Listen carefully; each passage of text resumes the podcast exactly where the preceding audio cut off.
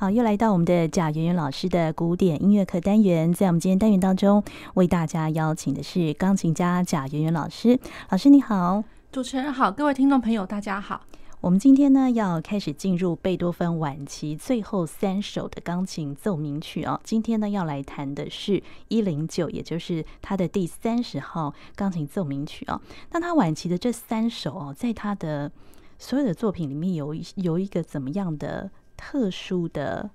代表意义或是地位，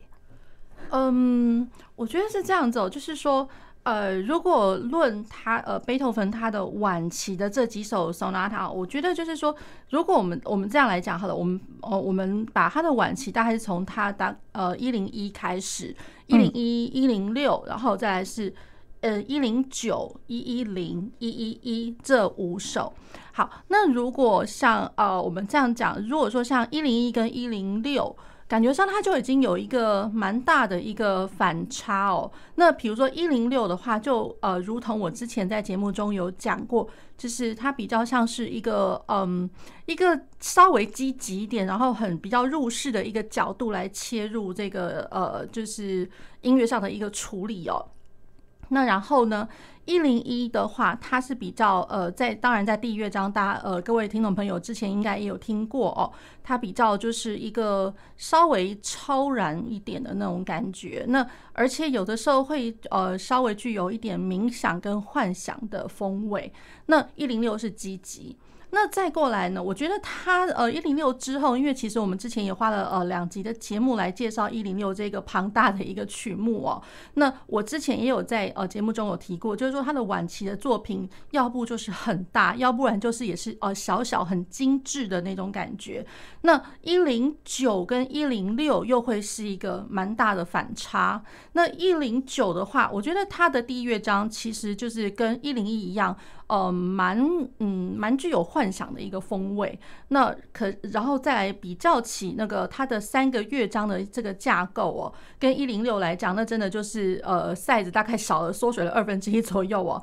那然后再来，嗯，一零九的话，我觉得就是它的第一乐章跟一零一的第一乐章，呃，论一般我们呃奏鸣曲的一个架构，那第一乐章他们听起来感觉起来就是一个比较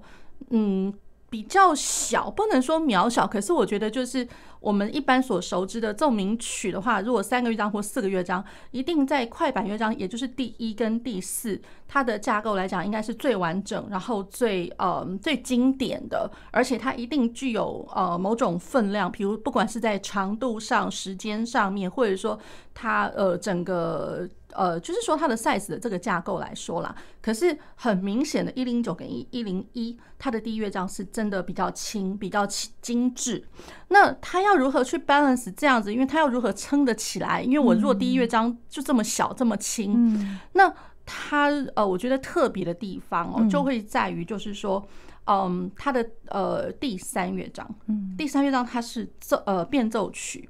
那变奏曲的话，呃，它又加上了好几个变奏，所以就是说，它呃，就是简单来说，它就是把最后一个乐章它的分量给撑起来了，对，所以会变，就是说一零九的三个乐章来讲，呃，比较是幻想的轻的第一乐章，然后。第二乐章的话是一个呃，有点像就就是其实就是一个快速的一个 scherzo，或者说你可以讲说像是间奏曲，然后把第一跟第三连接起来这样子。那然后第三乐章的话，它就是一个稍微嗯温暖温和，可是。感觉起来就是说，听起来好像它你不会觉得它重，可是论分量上来讲的话，我觉得它是有一个举足轻重地位，因为它好不容易就是一定，因为不能头重脚轻，或是头轻然后脚非常非常重。可是我觉得呃第三乐章 simply 它就是把那个整个躯体给撑起来这样子，对，所以这是我觉得它很特别的地方。那然后呢，论。呃，变奏曲哦，因为其实就是呃，贝多芬也不是说只有在呃作品一零九这个地方，他才放上了变奏曲。其实早在他呃他比较中期一点的作品，就是在呃 Opus 二十六的时候，他的第一乐章就已经放了变奏曲。好，那然后呢，我觉得有异曲同工之妙。这呃，我刚刚讲，比如说 Opus 二十六跟现在的 Opus 一零九，然后它的变奏曲的这个乐章呢。都会是三拍子。其实一零九来讲，它的第一乐章就已经啊、就是它有呃两拍子跟三拍子的一个交叉啦。那它的变奏曲就是三拍子，所以我觉得就是呃，贝多芬他嗯，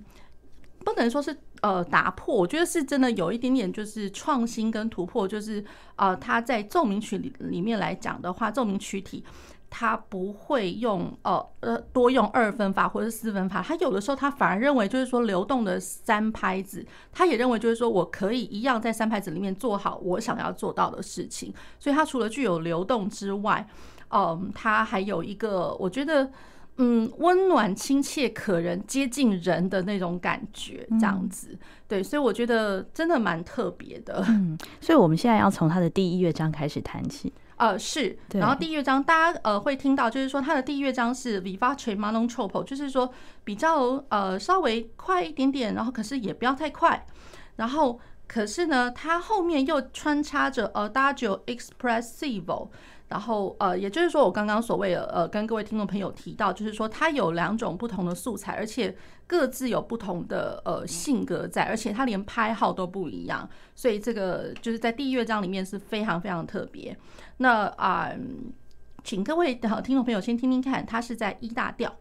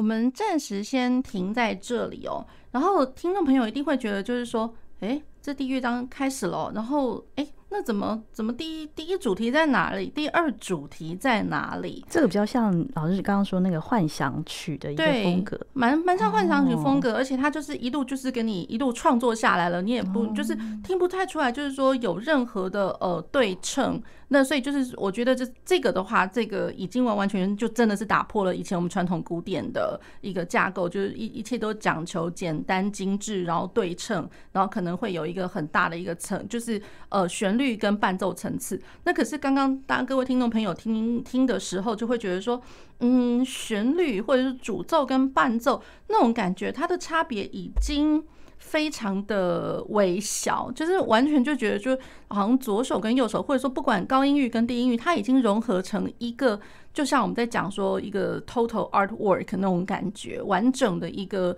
一个艺术作品哦，你很难去区别，就是说，哦，他就是他，我就是我，然后上面、下面，然后前后、左右之类的。好。那然后呢，大家又会听到，就是诶，怎么好像有一连串的，又像是二拍子，又像是三拍子？因为我刚刚有讲过，就是它是呃二拍、三拍的这样交杂。所以第一第一主题其实开始是在弱起拍，就是刚刚刚各位听众朋友听到的滴滴当滴当当当，然后这个 So C 就是一大调的。一级和弦主和弦，它其实是发生在弱拍上面。对，那只是说各位听众朋友平常在听的时候，如果真的没有对谱子看的话，真的会以为就是说，哎，我真的就是开门见山的，呃，第一呃第一小节的第一拍，其实它真的很特别。所以它真正的一个乐曲的第一拍哦，第一拍它其实是 happen，它是出现在。五级和弦上面，五级的一转位呢，所以它就造就了一个，我觉得慢慢也呃也是一个转变哦，那就有点趋向于就是说我们之后所熟知的，之后我也会跟各位听众朋友慢慢介绍到，就是浪漫主义、浪漫呃乐派的音乐里面有太多太多，就是那种完全你无无法开门见山就就讲说哦，它就是什么。你可能就是要就是呃抽丝剥茧，要等了好久好久才之后才会发现说，哎、这哦原来它是在这个调上面，哎、原来它是在怎么样上面，就是铺陈的非常的久。好，所以这样子的一个哦，我觉得就是故弄玄虚那种感觉。其实我觉得一方面也有点。呃，发生在我们之前提到的一零一的第一乐章，所以就是非常非常的不一样。嗯、那如果说一零九跟呃一前面的一零六来相比的话，一零六是我们之前讲过的 Hammer Clavier，嗯，当当当当当当，嘣，那个就真的是开门见山。对对，那这个就是完全摸不着头绪的那种感觉，嗯、就是哎、欸，就是我们像以前美国念书的时候，老师就会说 It's coming from nowhere，就是你不知道它从什么时候哎、欸、突然飘进来了。嗯，那种感觉好。然后第二主题它其实就是 Adagio Espressivo。老实讲，第二主题也才在在第几第几小节发生的？它其实是在第九小节就发生了。哦，所以我第一主题也才八八个小节，然后第二主题马上进来。我们刚刚是已经到第二主题。第二主题其实第二主题都都讲完。那它的第二主题的旋律应该是什么？哒哒就是一连串的爬音，拉嗦发咪瑞咪发发嗦发咪瑞哆瑞滴当，它是三拍子。所以第一主题二拍子，第二主题三拍子，嗯，而且而且第二主题它更加更加的幻想了，嗯，因为在呃在三个小节的一个讲完了之后，比如说，嗯，我再重重新唱一次好了，哒哒哒滴哒滴哒哒哒。哒滴滴哒滴滴哒滴哒滴滴哒滴哒哒哒滴哒哒滴哒，才三个小节完。第四个小节开始已经有一大串的上去又下来的爬音，而且一下子在高音域上面是从 forte 降落到很低的音域的时候，它变成是呃 piano，所以它的强弱对比，它这边是写的非常非常巨细靡遗。对，而且大家一听到就觉得这这不是卡顿扎，这是什么？嗯，所以也等于就是说我呃，贝多芬他在这个乐章里面，他才经过根本不到十个小节的一个光景，马上就已经第一主题、第二主题讲完了，讲完了，而且马上还给你穿插了一个铺陈的一个装饰乐段卡顿扎。所以那卡店长呃，大家各位如果手上有谱子或什么的话，其实呃，我们刚刚已经播到就整个卡店长都都播完了，然后下面即将要放的是是发展。部了呢，所以其实就已经非常非常的快。然后，而且卡店长的那个占的比重哦，我这样来讲好了，因为我手边的谱子很好玩，手边谱子它这个卡店长的这个部分就已经有四行。那可是我第一主题跟第二主题加起来也不过才两行多一点点，对。所以我觉得这呃，这在架构上来讲，这不是突破是什么？这简直是一个。呃，如果说跟以前真正呃中规中矩的古典主义来讲的话，那真的是非常的离经叛道了。他已经打破规范了，超级打破了。所以这个已经是非常，因为其实老实讲，这是一八二零年的东西，那其实也已经是十九世纪初，那真的就已经是趋向于浪漫主义的开端了。是对，所以我觉得这是他超级特别的地方呀。那我们待会儿我们现在直接从他的发展部开始听。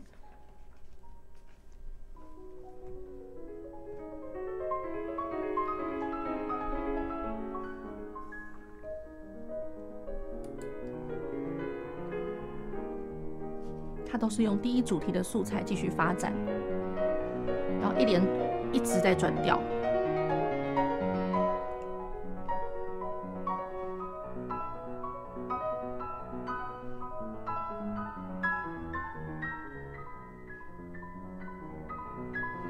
然后这个地方慢慢，好，在这个地方，好，那刚刚各位听到就是说我的呃第一呃，比如说城市部。城市部其实它很明显的，虽然我讲过已经有一连一连串好像很幻想，不过呃嗯，整个来讲的话比较可以还是听得出来一点点一个框框，就是在一大调里面，它就是从一级然后走到了五级，也就是说我从主调呃主调走到了属调，那属调，所以我刚刚我们听到它的呃发展部开始，其实就是从属调。属调的呃，属调就是 B 大调喽。好，那 B 大调可是它的开始一样，它都会是在第二拍，所以又回到就是说我所谓第一主题的素材，它其实是一个弱起拍开始，嗯嗯，然后呃 C 抵到嗯抵到嗯抵到嗯得到，其实因为它都是一连串的那个 broken chord 的呃分分解和弦，所以我老实讲我也很难唱。它其实就是就是和声的行进这样子。好，可是它的开始呢一样，它不给你一级原位和弦，它都是在第一个转位的和弦，所以我觉得。也真的蛮好玩的，它呃，贝多芬他就是一定要制造一个，就是不能说虚无缥缈，可是他就不想就是说马上落地生根那种感觉。好，那然后呢，他从属调，可是慢慢慢慢，我刚刚卡掉的地方也不过才呃一个一一夜的一个光景而已，其实我们就已经要回到了在线部了。哦，对，所以我刚刚卡的非常的快，因为其实它真的发展部也不长。好，那然后可是它的这个呃和声上的一些铺陈，像我刚刚讲说，听起来好像一直转转转转转，可是大体的来说，还是可以听得出来，它是从 B 大调回到了 E 大调的五级。那五级之后，那我们当然就很容易可以回到一级，一级就是在线部的开端。那只是说它的一级的话，它在线部其实是开展于一个嗯很高跟很低的音域的一个。一个对比，跟我们一开始的城市部的这个对比哦，城市部的话，其实它的音域就是左手右手都非常非常相近，嗯，对。那可是在线部的话，我的左手跟右手真的是一个高一个低，对。所以各位听众朋友听听看，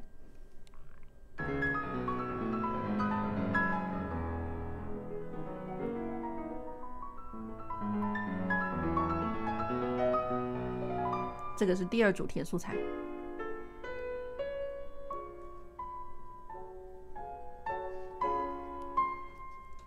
三拍子，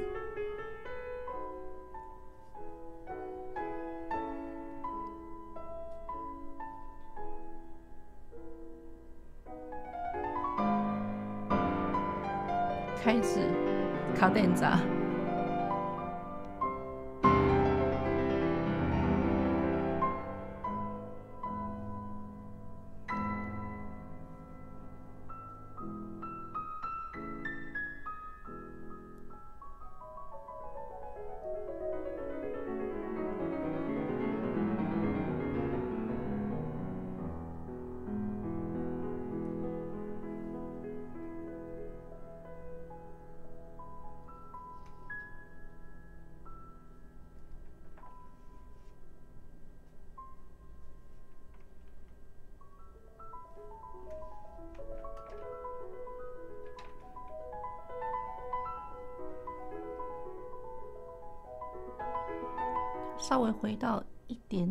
主题的素材，然后其实已经是进入到尾奏。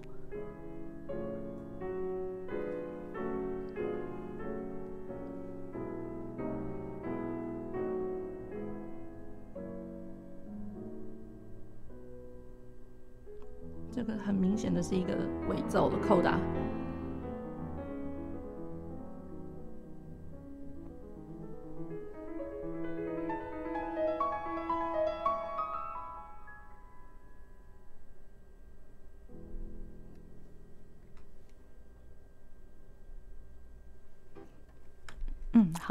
呃，真的是非常短，非常短。第一乐章，对，哦、所以我觉得它真的特别在于，就是说，嗯、呃，你可以这样讲，就是第一主题跟第二主题，或者说它的铺陈，感觉上它好像没有一个很清楚的一个界限，或者是说，像我们以前听到，比如说其他的呃奏鸣曲式啊，嗯、然后我第一乐章，呃，第一乐章里面，比如说呃，第一主题跟第二主题。似乎好像第一主题，哎、欸，你可以听得出来，嗯，现在走完了。然后现在，可是你也知道还没有到第二主题，它就是在铺陈。然后开始第二主题的时候也是很清楚，然后再来铺一个铺陈，然后完了之后就还有一个结束句。对，所以就是三大块很很明显的一个区块。那可是像这个一零九的话，第一乐章是完全听不到一个界限，它就一路就这样，好像唱歌班或者说讲故事班，就一路走过去了。然后而且我觉得它的一路走过去走法，而不是也不是只有仅限于一二主题而已，它其实是根本呈示部、发展部、在线部就觉得，哎、欸，就是好像没有痕迹的，就一路这样走完了，好像一气呵成。对，就是一口气把一整个乐章给给唱完了那种感觉，而且不会觉得就是说有任何的负担，然后就一切就是这么的自然。好，那然后我觉得呃，稍微可以跟各位听众朋友分享哦，因为我觉得就是很呃，这首曲子其实对于真正学钢琴的人，真的其实不陌生啦，很多老师们或者说。呃，甚至会会，因为它技巧上也没有到太难，可是它又很美，所以有的时候呃会听到，甚至连小小小孩有也会在弹。对，当然就是说呃小小比较年纪小一点的学生的话，可能真的无法去体会，就是说贝多芬晚期是怎么样子的一个精髓哦，那只能就是能把它的美给弹出来。好，不管怎么样，就是嗯，我觉得这首曲子它也有很 tricky 的地方，嗯，就是说在第一主题，因为它是弱拍出来。那所以千万不要想说它的呃一大调第一呃第一主题就是一大调一级和弦，然后弹的就好像是重拍一样，那真的就是呃常常会听到在第一主题乐段听起来那个拍点上面是完全相反颠倒，对的哦，对，所以就是它是呃弱弱重轻重轻重，或者说 up down up down，而不是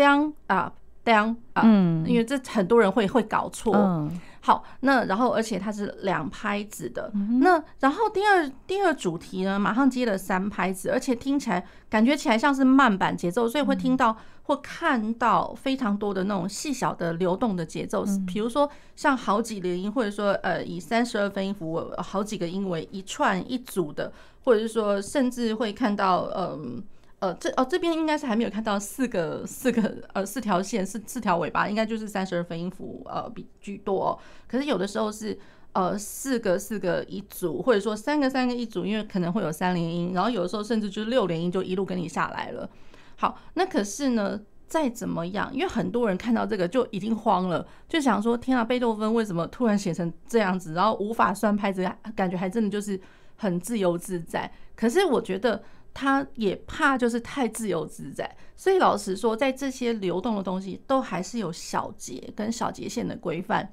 所以呢，这跟一般真正的卡电扎，因为我们一般真的卡电扎可能是中间是完全看不到小节线，然后你只能就是照呃呃，比如说它的拍子的时值这样子去打拍子。可是，嗯，像它的第二主题乐段，不管是说真正在在唱歌的部分，或者说真的在流动很幻想的地方。老实讲，这些牌子都算得出来。嗯，都可以算拍子，所以太多人在第二主题乐段就是弹的乱七八糟，就是太散了，因为他完全不懂得三拍子怎么去数。嗯，而且我觉得不是不懂，而是懒得懒得算，因为看的看太多了，那个 三十二分音符滚过来上去，对，然后一看就觉得哦，好懒哦，那 那我就不算了。真的，但其实他明明就还有画小节线呐，对，所以我觉得这是很多人的一个通病，然后这也就是造就了一零九它多么的特殊。你可以说它很自然，很很亲切。可是，一方面来讲的话，它真的魔鬼是藏在就是你会不会数拍子哦，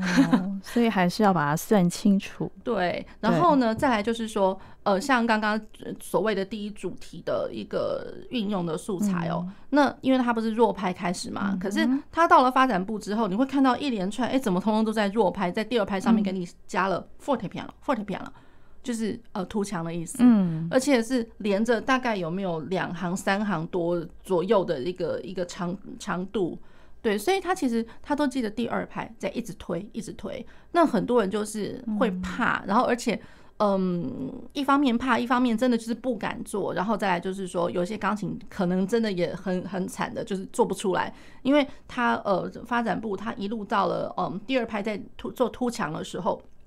那个音域，尤其尤其是右手非常的高，那有些钢琴它可能在高音域就听起来非常的扁薄，那所以你不管怎么敲，不管怎么弄，它就是声音出不来，就听起来就觉得没什么差别。对，我觉得可惜就在这里。可是我觉得贝多芬他一再的这样写，表示说他他可能也有意识到，就是说或许有些钢琴真的没办法，可是他心目中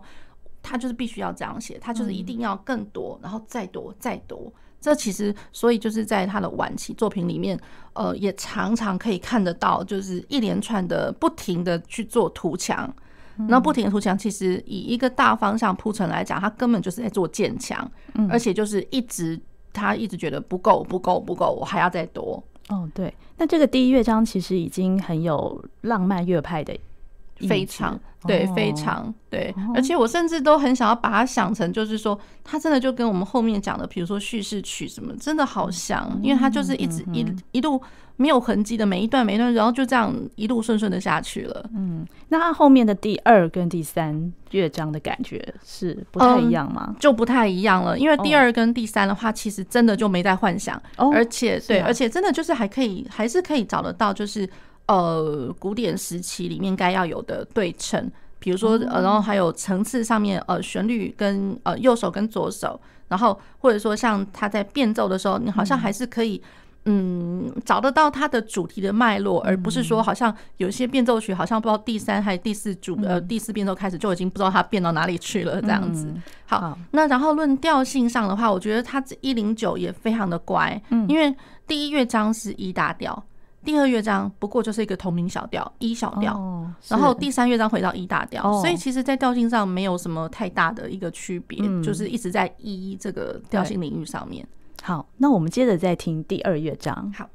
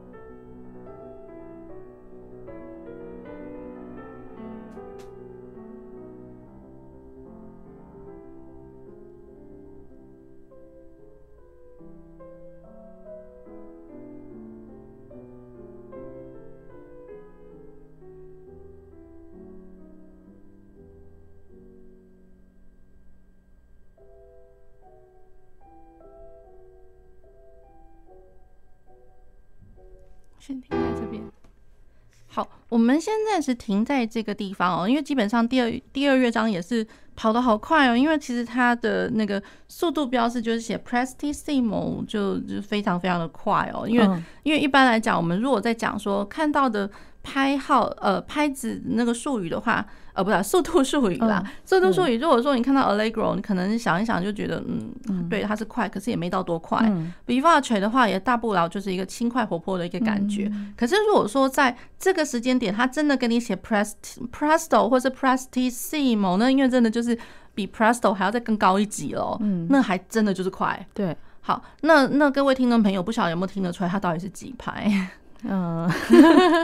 对，因为其实它是二分法哦。哦，其实它的快是快，它是六八拍呢。哦，然后大家刚刚听到是到哦滴滴滴哒滴滴哒哒哒滴哒，就觉得可能以为是二四拍。对，它跟二四拍真的非常的像。可是二四拍的话，你可能就觉得哦，那就就是滚动快速的三连音吧。嗯，对，那种感觉。那可是它真的快是为什么呢？应该是来讲，我以八分音符来做呃计拍单位的话，它就是哒哒哒哒滴滴滴滴滴滴滴滴哒哒哒滴滴滴哒哒哒哒哒哒，我我舌头打不了那么快，就很流动这样，非常的快。所以那个那个八分音符，你如果用八分音符去打拍子的话，那拜托那个这是两百多都那个节拍器两百多都打不完。嗯，对，那所以它真的快是快在于就是。呃，这它的 prestissimo 真的是来自于，就是说，因为以八分音符来记拍。嗯，好，那所以了，我觉得一方面，我我又回到刚刚，比如说演奏上面，很多人都会有的通病。嗯。大家大家就觉得说很快，可是听起来好像好像没有很难嘛，对不对？就是哒滴滴滴哒滴，就如果说像我这样很简单的唱哒滴滴哒滴哒哒哒滴哒哒滴滴哒哒，所以一方面大家就会觉得说，哦，对，它好像听起来好像有一个挂留音，然后好像呃挂音之后要多两个音，所以很多人常常都会忘，就就会忽略了，就是说，那我挂留音挂留音之后，我还数不数拍子？所以就导致了大家，比如说在打二分法的时候，因为它太容易了，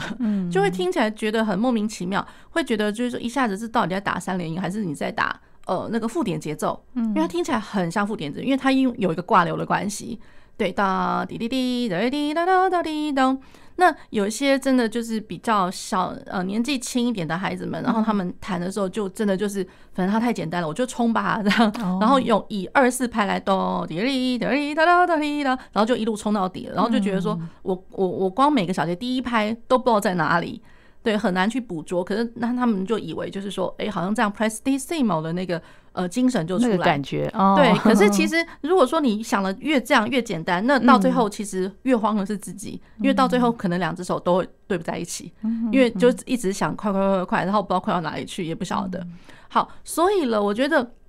这首曲子真正最大的一个点，就是说一定要很精准的去算那个八分音符的小拍子。所以了，嗯，听起来它虽然有那么一点点好像像二分法的，因为你如果去想二分法，一定会想强弱强弱。嗯，那可是如果六八拍的话，你如果再去想，嗯，一样是可以分成两呃两等份啦，就是一二三四五六，one two three two two three 那种感觉。可是千万不能在第二大拍的时候去把它当做弱拍。那如果把它当做弱拍的话，我整整体的一个紧凑、很紧张的感觉就不见了。因为其实它自始至终，它要的就是一二三四五六，一二三四五六，一二三四五六。所以如果刚刚大家听到我在这样数的时候，一二三四五六，其实每一个八分音符，每一个拍子都非常的重要。嗯，尤其是四五六，它根本就是要往下一直一直走，一直撑着。所以其实我我我还比较宁可就是说，好像大家就把它当做是一个强动曲，然后你在演奏的时候，那个紧张的程度就好像。好像这样来讲，讲一个比较难听一点比喻，好像有一个人架着一把刀在追你，在追你，或者说要逼着你要去领钱那种感觉，要一直持续那个很紧，就比较紧张紧凑的感觉。对，然后，然后可是，然后再过来就是说呢，大家可能一方面就忽略掉，就听起来好像三段体那种感觉。对，好像对他其实是没错了，它分了三大段。老实说，他是。奏鸣曲式耶，嗯，所以奏鸣曲式，那我们刚刚才听一点点的光景嘛，其实老实讲，已经要回来在线部了。哦，我我的那个城市部发展部已经走完了。哦，对，所以我觉得这是它很特别的地方，也就是说它题材真的也是蛮小的。嗯，第一主题就是咚滴滴滴哒滴滴哒哒哒滴咚咚哒滴滴哒滴滴哒哒哒哒咚，然后第二主题就是在。哒哒哒滴滴滴滴滴哒滴哒滴哒哒哒滴滴，然后这跟我们一般知道的，就是说第二主题应该是在不同的调上面，那这个是比较不一样。哦。这个就是在同一个调，同一个调，同一个调，对，这是它的一个变革。嗯，好，那第二主题是这样子，那然后，嗯，它的那个发展部，那我们原本是这样讲，发展部应该是我拿第一主题或第二主题，或者说我之前看到的任何的素材，然后拿来发展部用一用。结果它的发展部其实是一个崭新的东西，对，所以贝多芬他完全不会忘记有他在那个发展部里面，甚至在跟你虽然不至于是副歌，可是对位还对的蛮彻底的。哦，对，就是一开始虽然是左手的哒哒哒哒哒哒，然后。可是我的右手已经有两个声部，就一只手在管两个声部，然后大家就是各自呃歌唱，然后相对应的那种感觉，然后到最后呢，变成是呃左手也开始加进来，变成至少是三部或是四个声部在做对位，嗯，对，所以我觉得这是很好玩的地方。那这个的话，我跟一零六，大家如果还记得的话，那真的有异曲同工之妙，因为在第一，比如比如说在一零六的第一乐章，它奏鸣曲式。可是它反正部就开始给你来一个副歌了，对，所以就是贝多芬自始至终到他到了晚期，仍然他觉得就是说我有这个责任，或者说我还是想要去做副歌，我还是想要去做对位，对，所以呃，我觉得这是他很好玩的一个地方。好，那所以呃，他的发展部是滴答嗦咪发咪瑞哆拉西，他其实我只能唱一个声部，我没有办法唱两个声部，对。那我们再过来，我们还是回来，就是听一下，就是他，嗯，总算发展部快要到，呃，就是结尾，然后要回来那个在线部那个地方，他是总算可以喘息的，嗯，对，这个是回来在线部了。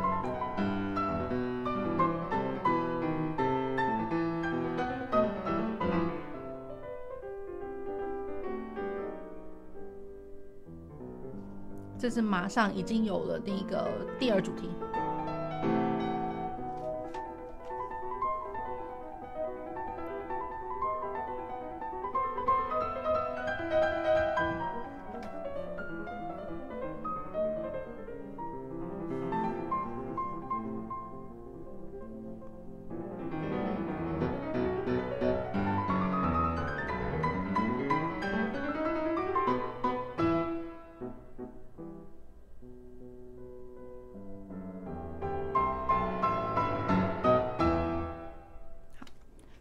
整个第二乐章的结尾哦。嗯、那其实呃这样来说，就是大家如果还记得它的第二主题，嗯，哒哒哒滴滴，或者是说我在那个嗯在线部的时候，它就变成是咪瑞西哆嗦哆哆哆哆哆哆等这这样子的一个主题呃铺陈，然后这样子一个嗯节奏型的一个一个组成了。那如果说我们把哒哒哒哒哒把这个东西给它放大，老实讲，刚刚我们不是说了，就是在发展部的时候听起来好像前面从来没有过，嗯，不过如果再仔细听的话，老实说，它根本就是第二主题的、哦、的拉长，哦，呃，这样来讲增值。嗯、那而且那个增值是增了很多倍，因为我这样觉得还蛮难算的。我刚刚一直在看哦，嗯、对，那其实就是比如说像原本第一的第一的档，就是以一个四分音符，它嗯，老师哦，这样这样来讲好了，就是我一个小节里面它是呃二加一的一个二加一二加一的一个拍子的构成，那原本的二加一它已经变成是一个小节各。呃，各一个音，所以就变成二加一的话，变成就是它延展为六拍了。嗯，原本的两拍变成是六拍。嗯，然后那个加一的地方，等于是下一个小节的又是另外一个六拍。滴答答滴答，滴答啊哒哒哒。对，所以它整整个其实来讲的话。呃，延展的不只是一倍，我觉得是在更多哦。对，这样我很难精确去计算。嗯、就是说，它原本从只是一个小节里面的一个大拍里面的其中一个小分子，它变成是光那个音就延展成一整个小节。嗯、对，所以我觉得这也是它很特别的地方。嗯、那或许就是说，大家在弹奏的时候是真的没有呃顾虑到这一点。嗯，这样子。对，虽然它基本上它的第二乐章是比较。还是再回到那个古典主义的那个那个架构，对，是古典主义的架构，只是它真的好短哦，又快又短。嗯，对，一般来讲，古典古典时期，如果是早早些一点的话，也没有到那么快。嗯，所以他又拥有了，就是同时具备了那个贝多芬他要的一个 prestissimo，而且是 scherzo 的一个感觉。嗯，对。好，那我们接下来听第三乐章，对，它是变奏曲，然后大家会觉得就是说，哎，那个主题的部分其实还蛮。蛮亲切可人，而且就很温暖，因为它整个音域来讲，其实没有到非常的呃，没有到非常的高，而且听起来就好像是每个声部都一起齐齐唱，像是在做圣咏的那个感觉。我们听听看。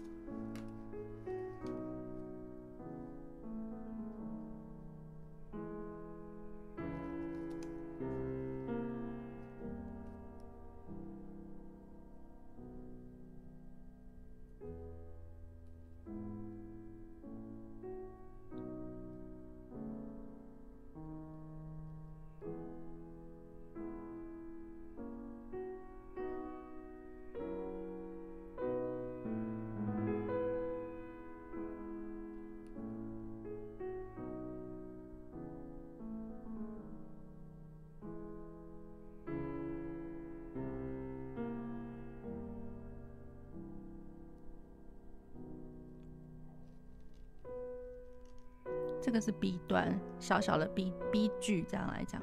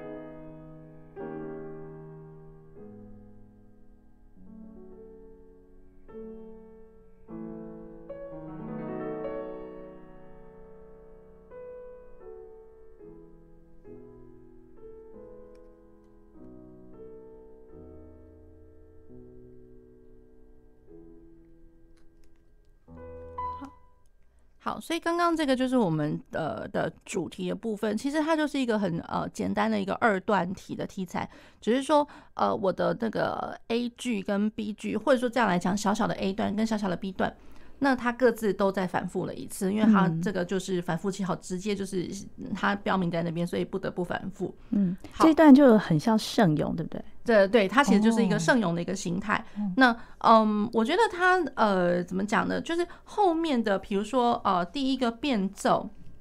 仍然是延续着差不多相同的一个呃圣咏，比较像是呃。怎么讲？一个，比如说，它延续的一个像主题，一个圣咏的一个氛围。不过，它继续做了一点点发展铺陈，所以就真的是有一个旋律跟伴奏之所在。然后后面的变奏来讲的话，就完全看不到一个圣咏的感觉了。可是，呃，同样主奏主题的这个部分呢、啊，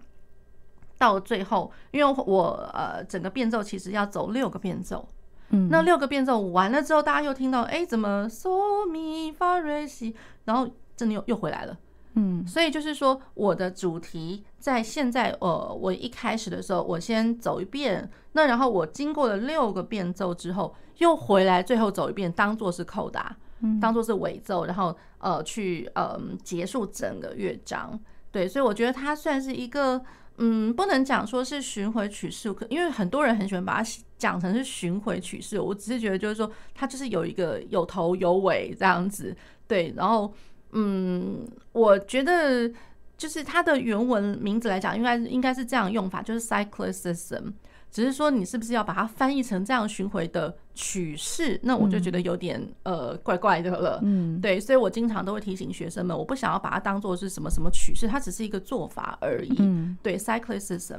好，那然后在这个圣咏的部分，大家就会听得到，就右手的歌唱，嗦咪发瑞西哆滴哆哆哆哆，这个是一个旋律。那左手。咪嗦拉西哆瑞咪嗦拉西发西，其实很多人在弹的时候，在弹这个这个乐章，尤其是主题，大家只顾着要去唱上面的那个旋律，那其实我觉得下面也是同等的重要，而且呃，我觉得它后面的变奏，有的时候还是可以听得到，就是左手咪嗦拉西哆瑞咪嗦拉西发西这样子的一个。框框一个轮廓在，对，你如果说呃只是去呃关注于他的嗦咪发瑞西嗦咪发发拉西的时候，我后面的变奏可能有好几次，我那个旋律右手已经不知道跑到哪里去了，大家就觉得说哇，他不知道就是反正已经变变到一个不知道呃可能只是一个风格变奏，而不是不是旋律变奏而已了，对，所以我觉得这个可能要提醒各位，就是如果真的在练的时候啦，就是呃每一个声部都格外的。都对等、相等的重要呀。那接下来我们就听一下第一组的第一变奏。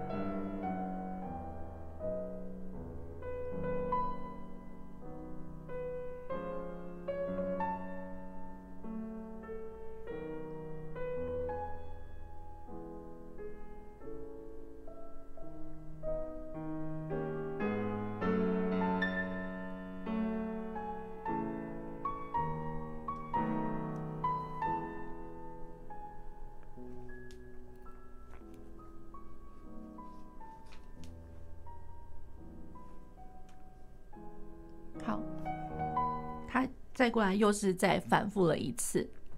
那呃，我先跟各位先提一下，就是说，像它的那个拍子来讲的话，其实没有多大的一个变动，然后它的整整个氛围上来讲，也就是跟我们主题刚刚那个圣游性格也蛮像的。嗯、对，好，那所以我自己平常我在教学的时候，我也都很习惯，比如说就让学生就一路弹下去，可是我会在第二台钢琴上面呢，稍微小小声的就帮他继续再弹那个呃。主题原本的主题的这个部分，所以小朋友一呃，就是说学生们呃，一方面在弹第一变奏或第二变奏，可是我会稍微就是呃旁边就是阴影一稍微一点点的那个声音去弹一下那个主题，让学生们还一直记得，就是说哦，原来其实它的和声进行其实都都差不多，都是一样的。嗯，好，我们继续把它听下去。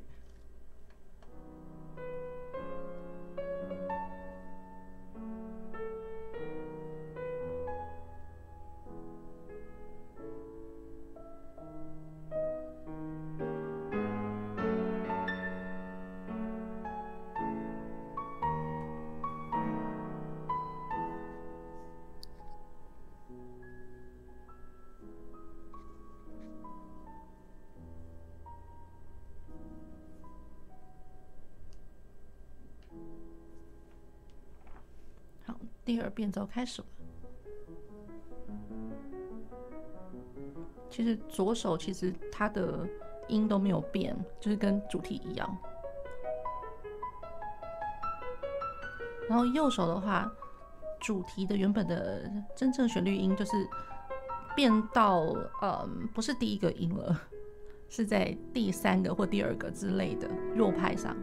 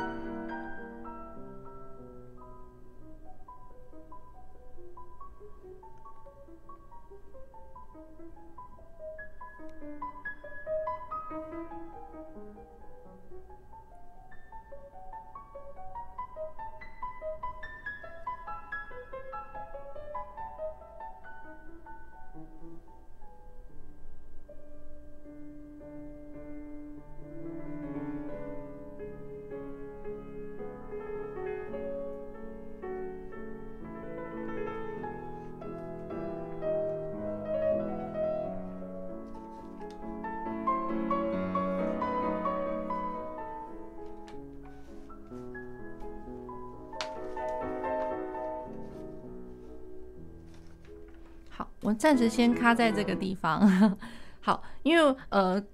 各位一定会听得到，就是说我在有一点点呃翻来翻去那个在翻谱的那个声音。好，那其实就是说为了要提醒各位，那。呃，大家会觉得就是说，哎，变奏曲反正就是主题嘛，然后第一变奏，然后第一变奏完了之后呢，可能就会有一个双小节线，然后第二变奏、第三变奏、第四变奏，好像大家都可以独立起来。其实不然呢。那我觉得贝多芬他厉害的一点就是。大家会听得到，比如说主题就是很明确，就是主题嘛，对不对？然后我会稍微呃稍微停留久一点点，然后我就直接进入到第一变奏。嗯，好，第一变奏刚刚大家听起来好像也是一个嗯完全的一个正中指这样子，也会是一个稍微呃可以稍微停留一下下，稍微休息一下。可是自从现在的这个第二变奏开始，就变得比较轻快。呃，对，变得比较轻快。可是我一样都是在三拍子，我一样都是三拍子。嗯。然后，当然，它后面的变奏有一个是变成是二分法的，这个我们待会再说。嗯，好，那可是从第二组、第二变奏、第二、第三、第四、第五、第六，其实每一个哦，你可以这样讲，它根本没有一个真正实质上的一个分界点，它只是用一个。嗯，就是它一样是双小节线，嗯、可是它是两条细细的那种，它不是粗黑线哦，哦它是两条细细的那种双小节线，所以就你可以说它好了，它这样以这样子来分隔它第二变奏、第三变奏，因为其实可以听得出来，它素材是真的不一样。嗯，可是整体的一个演奏氛围上面来讲的话，真的其实就二三四五六就一路一气呵成下去了，嗯、对，就没有一个真正是粗黑线的，没有明显的界限。对，所以刚刚听到那段都是第二变奏，对，都是第二变奏，哦、可是论。Size 来讲的话，一听就听得出来，它整个整个扩大了嘛。那好，那整个扩大，因为它为什么扩大呢？因为我一样可以把它呃当做就是呃简易二段体。那 A 段跟 B 段，然后一定有分呃小小的 A 句，然后小小的 B 句这样子。那所以它在第二变奏开始，其实我素材都没什么变，我都还可以找得到主题的蛛丝马迹，不管是右手的旋律或者说左手的那个根音行进。好，那可是我的 A 段变成是大家就听到嗯哒哒嗯哒哒嗯哒哒嗯哒哒哒哒哒哒哒，就一连串其实左手跟右手交错起来的一个哒哒哒哒哒哒哒哒哒哒哒哒这样子一个一个节奏形态，只是它分解分散和弦的这个形式。好，那这是第一个素材，我 A 段的第二个素材，所以就是说这个在我们主题跟我第一变奏是没有第二种素材的。嗯，对，所以就是同样一个段落，我已经变到第二个素材了。哒滴滴滴滴哒滴哒哒哒哒滴哒，这个这个东西，好，所以其实我还是一样可以听得到嗦咪发瑞西嗦咪发发拉西稍微一点点，不过这个地方当然它的和声行径有那么稍微一点点不一样，可是还是可以听得出来有框框在。然后我到了 B 段，B 段的话，它其实就很明显的，嗯哒叮，嗯滴当，嗯滴当，因为 B 段都会是从五级的一个一转位开始的，所以这边是还蛮蛮鲜明的。那我呃的 B 段一样也一样分成两个素材，一个是呃 broken chord 的一个分散和弦的一个形式，第二第二个素材就是我们刚刚讲的哒哒哒哒滴儿滴儿，然后这样子，所以这样成就了一个稍微轻快一点，因为它这边写的是 leggermente。就是一个很轻松、很很愉悦的一个第二变奏。那第三变奏那更快了，它变了二分法，大家听听看。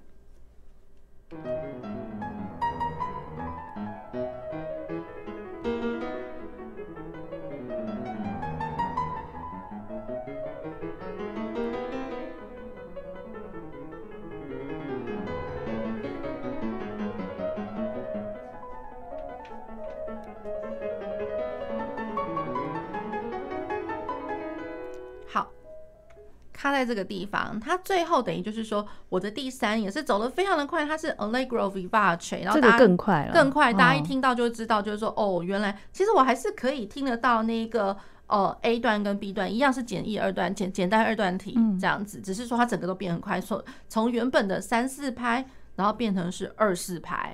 对，所以它是这样子的变快。可是到了第四变奏的时候，它就是一个很大的一个反差。虽然就是说，好，我一样就是写了薄薄的两条线，细细的两条线，然后去分隔第三变奏跟第四变奏，可是它的氛围的确不一样。第四变奏是九八拍，然后九八拍我们可以大概可以算得出来，它会是一个三大拍三分法的一个一个做法，大家听听看。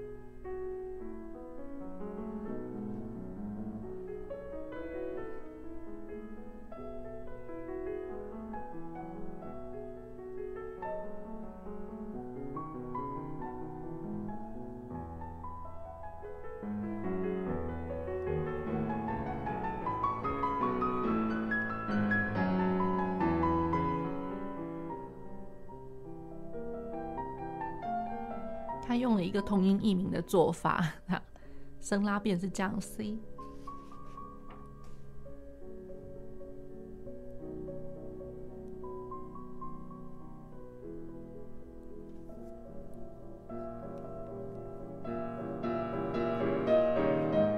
一连串的 sforzando。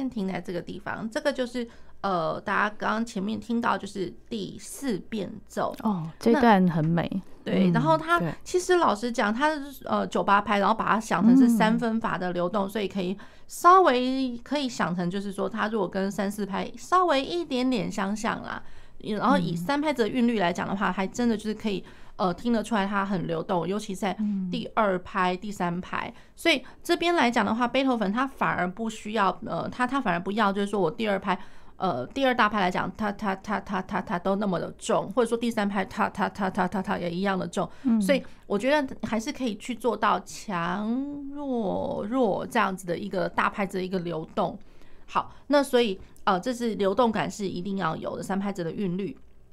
然后再过来呢，大家会听到就是说，哎，怎么好像前面 A 段，然后贝多芬又喜喜欢做一件事情了，开始三个声部在那边流动，然后各各自在做对唱、对位这种东西。所以这一段是那个对位。呃，对，对位的方式，如果说踢掉所有的那个嗯流动的十六分音符，因为我有的时候在就是在训练学生的时候，学生有时候看到音一多，他就整个就是觉得很阿杂，然后他就会觉得每一个音都弹出来，就管他去了这样子。对，其实我觉得有的时候要跳脱这样子的呃，就是看起来好像很复杂的音哦，所以我觉得我宁可就是把呃。复杂的其实就是流动的十六分音符全部全部踢掉。那我就跟学生讲说，好，假设我们把这些东西全部涂掉了之后，我只剩下了一些呃长音符。而且长音符大家就会看到，哇，原来嗯怎么一连串的挂留音啊，然后什么的，就是如果说把每一个声部只剩下这些音符，然后再重新开始来哦演奏再对位，它就是完全另外一种风景了。可是我觉得这样子的一个风景，它才成就了这个变奏曲的一个骨干。然后，所以我如果说我这样来来讲好了，我我大概唱一下，然后一开始是嗯左手的 C，然后再呃不对，左手是 So Mi Fa，然后 Mi Re，然后左手是 C。好，所以我这样子唱，其实已经是从左手交错到右手去，然后再交回来左手喽。这样这样子一个骨干，所以大家有没有听得到？So Mi。发咪瑞西，其实跟主题一模一样。嗦咪发瑞西，嗦咪发发拉西，其实很像。对，所以大家可能刚刚只听到了 C 瑞咪哒哒滴哒哒哒哒哒哒呃哒哒哒滴哒哒哒哒。那如果光听到这十六分音符的话，就真的什么主题都听不出来了。对，所以我觉得这个是它很微妙的一个地方。嗯那然后当它这个是 A 段的素材，然后一样是简单二段体，然后二段体 B 段素材就会听到哒哒哦哒哒哒哒哒哒滴哒滴哒滴哒哒哒哒哒哒。好，那这就是一连串的那个和声，比较聚集一点的那个和声，所以基本上它 B 段的话是比较像是呃以和声行进为导向这样子，所以很难得。我觉得贝多芬他很喜欢，就是说在同一个变奏里面，可是 A 段跟 B 段可能讲不一样，就是它的跟主题是呃铺陈是一样，可是它的呃走的那个手法，它变化的手法已经就各不相同，而不是说以变奏。呃，一或变奏二为一个单位来各自做不一样。其实它在同一个变奏里面就已经做不同的素材。哦，好，是。那然后有些人常常会很喜欢，就是说，因为看到六个十六分音符，嗯，然后像刚刚其实老实讲，刚刚在听这个呃这个这个唱片的时候呢，呃，就是有些有些钢琴家们也会犯一样，不能说错误啦，可是有的时候会让人家听起来更复杂了。因为其实它的呃算拍的方式应该是。呃，one and two and three and，嗯，所以是一二一二一二，就是以两个两个两个相加起来的六个十六分音符为主，而不是一二三二二三一二三二二三。所以有的时候会听到学生们弹，甚至有些钢琴家们弹，他嗯，因为有的时候一直听到二加二加二或者是三加三。然后就这样一直交错，其实我好像拍子是不变，我的 tempo 是不变，可是听起来就一下子这样，一下子那样子，所以它就造就了一个这个完全不能说变化，我觉得已经是一个不统一的一个做法。嗯、那我觉得反而就是失去了他作曲家原本要的那个用意，这样子。嗯、我觉得它不过就是二加二加二的一个流动。嗯，呀，好好，然后再过来第五变奏，它就呃有稍微有一点快，大家可以先听听看。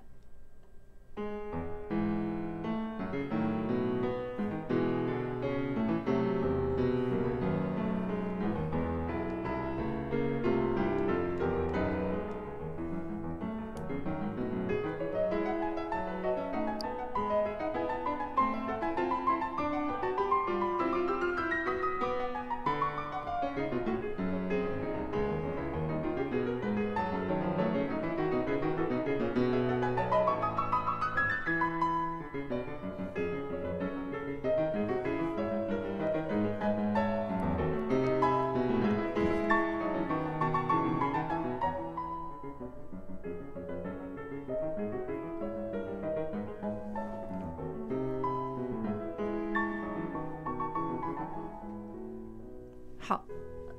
我们先卡在这个地方。好，所以了第五变奏，大家听，哎，怎么好像从从三拍子又变成是两拍子了？没错，它是二二拍，二二拍。然后可是呃，听起来就是非常有力的，one two three four two two three four 那种感觉，哒哒哒哒哒哒哒哒哒哒哒哒哒哒哒哒。好，那然后一样就是说，贝多芬用了他最爱的，就是副格的一个形式，所以这这其实是一个小小的一个副格呀。好，那呃，只是说有的时候可能。嗯，大家在弹奏上面就是哒哒哒哒哒哒哒哒哒哒哒，所以老实讲，我觉得他要的应该是哒哒哒哒哒哒哒哒，尤其是在 B 段的时候，大家会一直听到他一直跑动的八分音符。如果说呃一个小节里面，它这样算起来就会有八个八分音符嘛，嗯，那我如果还去分轻重的话，那它的张力或者说它的那个深厚扎实的程度就就会不见，嗯哼，对，所以我觉得他这这一个变奏。有的时候在 B 段会弹的稍微累了一点，因为你一二三四五六七八全部都都要出来，嗯，然后呃，这个成就了他的一个很有精神、很有力的。然后像呃，我之前有听过一个大师班，然后那位大师他就呃跟各位提醒了，就是说你可以把它想成像是 men's chorus。就是说，我如果呃在你眼前是呃全部男生的合唱团，而不是女生，也不是混声合唱团哦，全部男生来唱，分高低音呃高高低声部来唱，大家就会知道那个动感那种呃。呃，情感很澎湃的那种感觉，突突突突突突突突，因为男生唱歌可能稍微不一样嘛，浑厚一点又有力。嗯，你如果跟女生唱，就完全不一样。女生比较轻。对，所以就是其实是真的要把它当当做是 men's chorus 来来这样子行进。对，好，那再过来就是大家就稍微听到，因为我们刚刚卡的那个地方，觉得哎，怎么好像回魂了吧？那种感觉，那个主题回来，没错，主题的用主主题在这个地方稍微呈现一下，让它回来了。所以它一样是三四拍，可是主题完了之后，马上它就是进入。其实它的主题回来，也就是在第六变奏的最前面的那一部分，然后后面又开始开展了。大家会听到很多的呃三十二分音符啊，然后快速音曲，然后开始卡电杂的部分，通通都跑出来。大家可以听听看。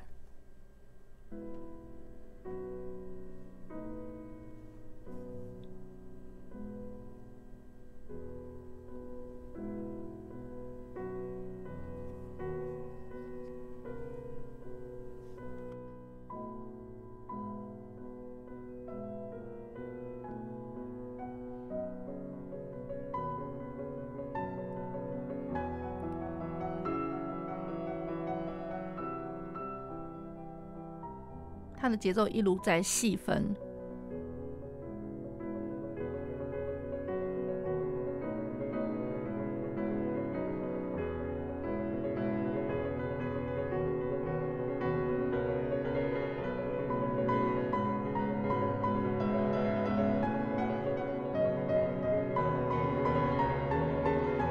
长脆哦，晚期很典型的。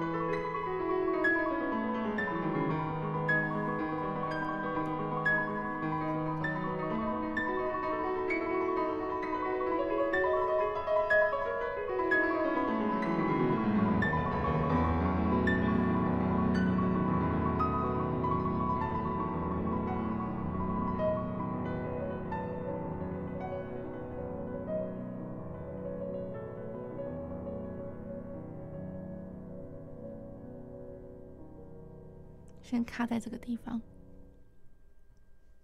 好，这就是呃第六变奏，然后呃从头到尾了。那我们当然大家听起来就觉得说，哎，它卡在呃怎么好像卡在一半的，就稍微呃不是不是乐曲结束的地方。其实最后也只剩下两行完完整整的主题，再把它走完而已。对，好，所以大家听到第六变奏，第一个感觉一定会是。哇，怎么 trio 在那边？对，然后这低的也吃然后高的也吃然后而且从头到尾已经占了非常大的一个篇幅哦。这应该也是他的最爱吧？我觉得也算是，因为其实就是说，呃，在晚期作品长 trio 是非常非常的那个好。那嗯，长 trio 的来讲的话哦，其实我觉得有一些不同的面向。那也就是说，第一个面向当然就是说，贝多芬他会觉得说，这根本单音不够，因为因为如果说像我们如果说在在拉弦乐的话，我们为什么要 vibrato 嘛？因为就是为为了要让它增增厚，然后让它的音色变丰厚，可以传得更远更久。好，那所以了，那当然我们钢琴一个音敲下去就一下下就没有声音了。所以这之之所以贝多芬想要用 trio 去增加那个丰厚度。好，那可是持续的哦，我觉得那个持续的这个篇幅还蛮长的。我觉得除了丰厚度之外，我觉得更有甚者就是贝多芬觉得就是这样真的不够啦，所以他一定要在低的音域，而且很很低的跟很高的同时都给你这样子，造就他心里面想要的一种很轰轰响的感觉。其实已经造就了一点的，像是嗯。泛音的一个系统，因为你呃最高跟最低，然后同时又踩了踏板之后，其实你听的不是只有 C 哆 C 哆 C 哆这这这两个音而已，你可能听到的是很多很多不同的这两个音衍生出出来。比如就是说我们在讲泛音哦，那我们泛音的话，我如果弹一个音，然后就是很低很低的一个音，然后弹完之后我马上踩踏板，嗯，然后再等久那么一点点点点，有些有些钢琴真的你会听得到一个八度。然后再一个五度的音，然后再三度的音，然后再二度，然后再每一个这么多音啊，非常多的音，一个好一个好的钢琴，而且它的延展度够好的话，其实是可以听得到这些泛音的。真的？对。哇。那或者是说，你可以弹完一个音之后踩了踏板，反正就不要放，放不要放踏板。那然后你稍微再轻轻的再以一个主音，然后往上高一个八度音，稍微轻轻的去摸它一下。或者说，呃，在底部等于就是说触到底部一点点很轻很轻微的一个动作，然后八度、五度的音，然后三度的音，然后再再这样，就一路上去的这些音，全部都轻轻的摸，然后就会听到哇，那个那个那个声响是格外的明显，就是有一个呵呵呵的那个声音。对，好，所以了，我觉得造呃之之所以他要用长 trio，他其实也都是为了要。使一个钢琴去造就所有的泛音通，让它跑出来的那种感觉。因为我 C，然后再去做 trio，就变成 C 哆 C 哆 C 哆 C 哆 C，然后又那么低，对不对？那我光一个音就已经可以造就了什么八度、五度、三度、二度之类的。那那更何况是两个原声的那个音，那造就了真的是所有的泛音的全全部音通都跑出来。对，所以他要的是这样子的一个轰轰响的感觉。嗯，好，这是其一。然后其二哦，大家可能会听得到我在第六变奏。嗯，其实第二遍都很明显的，很明显就我都是三拍，我从头到尾都一样可以数三拍，只是一开始是非常简单的三拍，就是三四拍，所以四分音符为一拍，嗦咪发瑞西这样来算，然后再来就是这是一拍一拍，然后一拍里面再就去细分，噔噔噔噔噔噔，所以一分为二了，可是我我的拍数是一样的，然后再来就变九八拍了。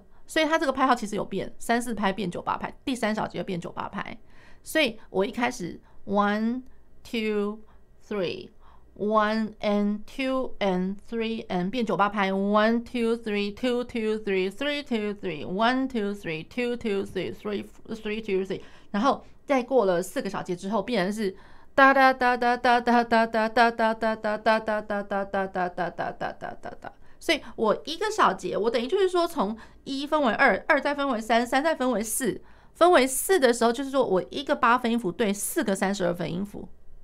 那所以我一拍就会有八个三十二分音符，嗯，八个，所以就是三，然后再再去分裂成 成这样子，然后分裂成这样子的时候，所以一拍已经有八个三十二分音符，他还觉得不够。那不过，问题是我还能再写更细吗？六十四分音符，那真的很要命了耶！所以干脆就 trio 就下去了。哦、对、嗯、对，所以就是我觉得很好玩，就是说在一样在这个第六变奏后面，大家一定会看到非常多的那种，就是上去下来的那个三十二分音符。嗯、可是我永远要记得一点，它它对它是做法像是卡 a d e n z a 的做法，问题是它真的就是。嗯，就就是要数拍子，一定要一定要好好的乖乖的去数拍子，这样去演奏才能展现得出来。我原本一分为二，二再分为三，三再分为四跟八的那种感觉。好，我们再把那个最后的听完。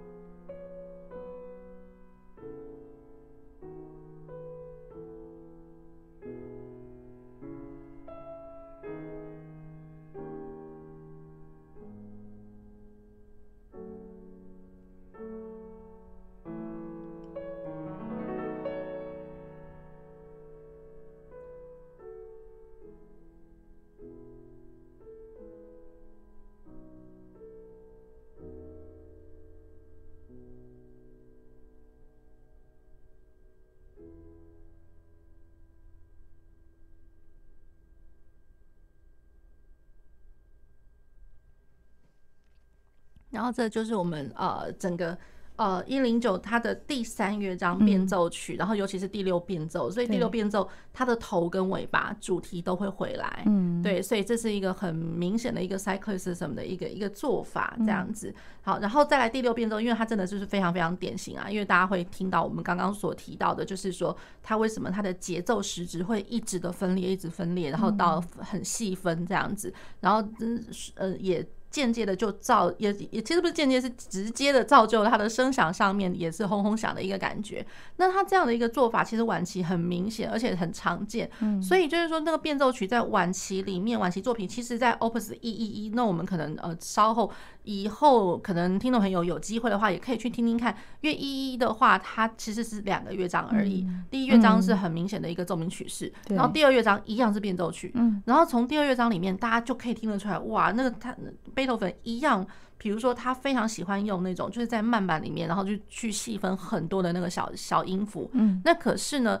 他的细分都会是有原则的，就是一样是一分为二，二分为三，三分为四，然后四变八这样子。所以在那个 Opus 一一的最后那个第二乐章的变奏也一样，而且会听得到他那个长 trio，然后还有听到那个更升华的那种感觉，那个音域是跑得越高越发高这样，所以我会觉得，嗯，就是。呃，贝多芬他的变奏曲的一个手法，我觉得非常非常的特别。嗯，对，像刚刚那个那个最后那个结尾的那个两个小节就是尾奏，它不是在第六变奏里面的吧？